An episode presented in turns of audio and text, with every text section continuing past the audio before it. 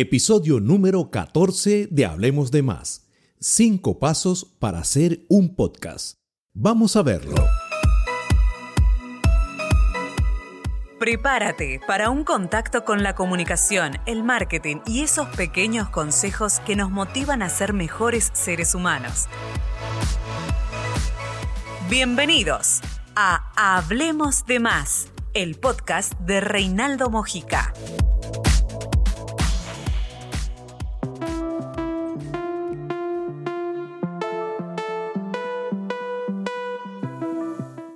Hola, ¿qué tal mis amigos? Un placer tener este nuevo contacto con todos ustedes. Les saludo con mucho afecto y les agradezco por acompañarme en este nuevo episodio de Hablemos de Más. Hoy es un boom y todos quieren estar en él. Te hablo del podcast, un medio que está revolucionando el mercado y que para serte franco me sorprenden las grandes cantidades de propuestas que a diario salen al mercado. Para empezar, si es que acaso no lo sabes, un podcast es un archivo de audio que se publica en plataformas digitales para ser escuchado o descargado para su posterior consumo.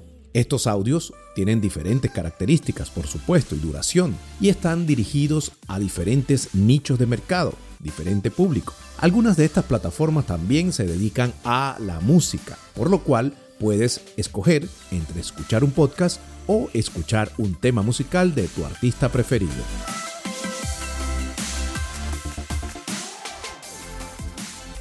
El podcast se ha vuelto una excelente opción para muchas personas que desean difundir su contenido a gran escala y posicionarse como referentes en su área de especialidad. Bien sea un servicio, un producto, una marca personal o sencillamente quieren expresar su historia de inspiración y motivación.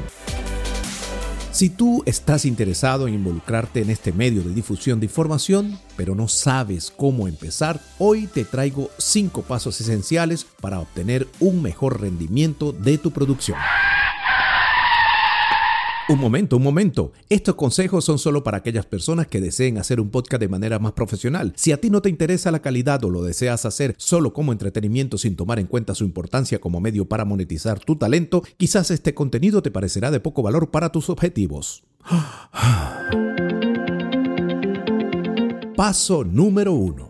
Determina un objetivo comunicacional. Antes de empezar a grabar cualquier contenido, debes tener en cuenta que tu público requiere que conozcas previamente qué es lo que espera de ti. En mi experiencia como formador de podcasters, me encuentro con alumnos que no conocen realmente qué es lo que desean dar a conocer, debido a que tienen muchas ideas en su mente, pero no saben qué es lo que puede ser un contenido exitoso en el mercado. Por ello te invito a que investigues qué es lo que quiere tu mercado, qué es lo que requiere de ti, como echar un ojo a lo que se está produciendo actualmente a ese consumidor. Y así puedes medir la temperatura de ese segmento que escogiste como público y evaluar si estás preparado para asumir la responsabilidad de aportar información en este sector.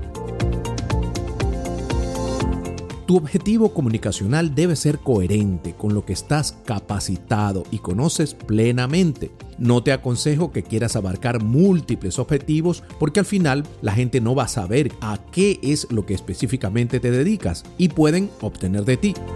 Por otro lado, jamás te aconsejaría tener un tema libre tal como lo he observado en muchos podcasters, que no se le encuentra ni pie ni cabeza, se sueltan a hablar de lo que se les ocurra y sabes qué pasa, que las personas te podrán escuchar una sola vez y no más, ya que en la actualidad, con miles de opciones de enriquecedor contenido en las plataformas digitales, con solo un clic dejaste de ser una opción. Paso número 2. Desarrolla un guion. Hablar por hablar no es recomendable en el mundo del podcast. Debemos darle una estructura a nuestro contenido, una secuencia de información que vaya captando y manteniendo la atención de tu oyente. Incluso los podcasts más informales requieren un orden lógico, un hilo conductor de la conversación que vamos a tener, bien sea en solitario, en equipo o con un entrevistado. ¿Cómo puedes desarrollar ese guion? Determina un objetivo principal y a su vez desarrolla puntos que vayan creando el soporte de ese objetivo. Deberían ser pocos para no ampliar demasiado tu tiempo y así puedes dejar con ganas de más a tus oyentes para desarrollar más contenido al respecto o lanzar otros episodios relacionados con el mismo tema.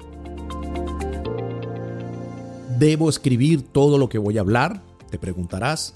Hay podcasters que escriben con todo detalle lo que van a conversar. Creo que esta opción es un poco peligrosa, porque quieras o no, se va a escuchar un poco leído y no causará el impacto requerido en tus oyentes.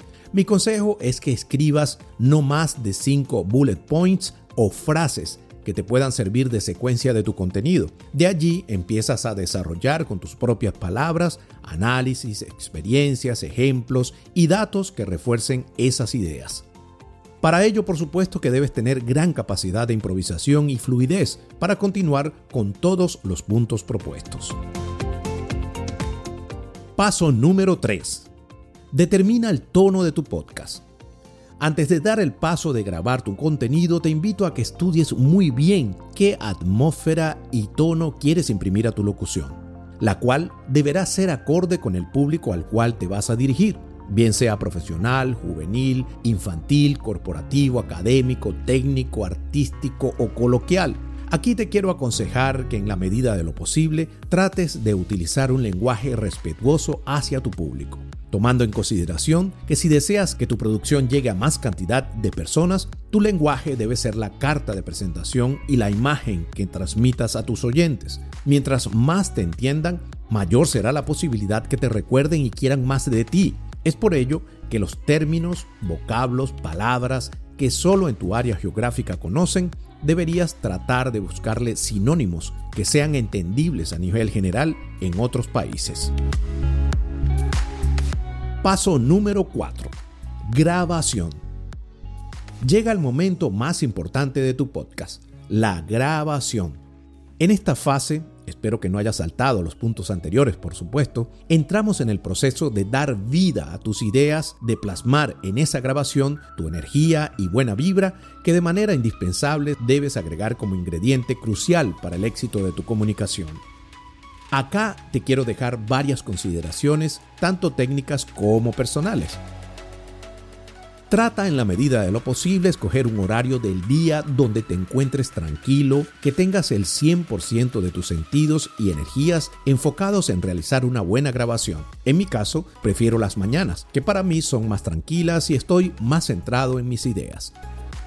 Relaja tu cuerpo con pequeñas rutinas de estiramiento muscular, sobre todo tu cuello, espalda, mandíbula, labios y boca. Realiza respiraciones profundas que te inviten a estar sereno y proyectes mejor tu voz.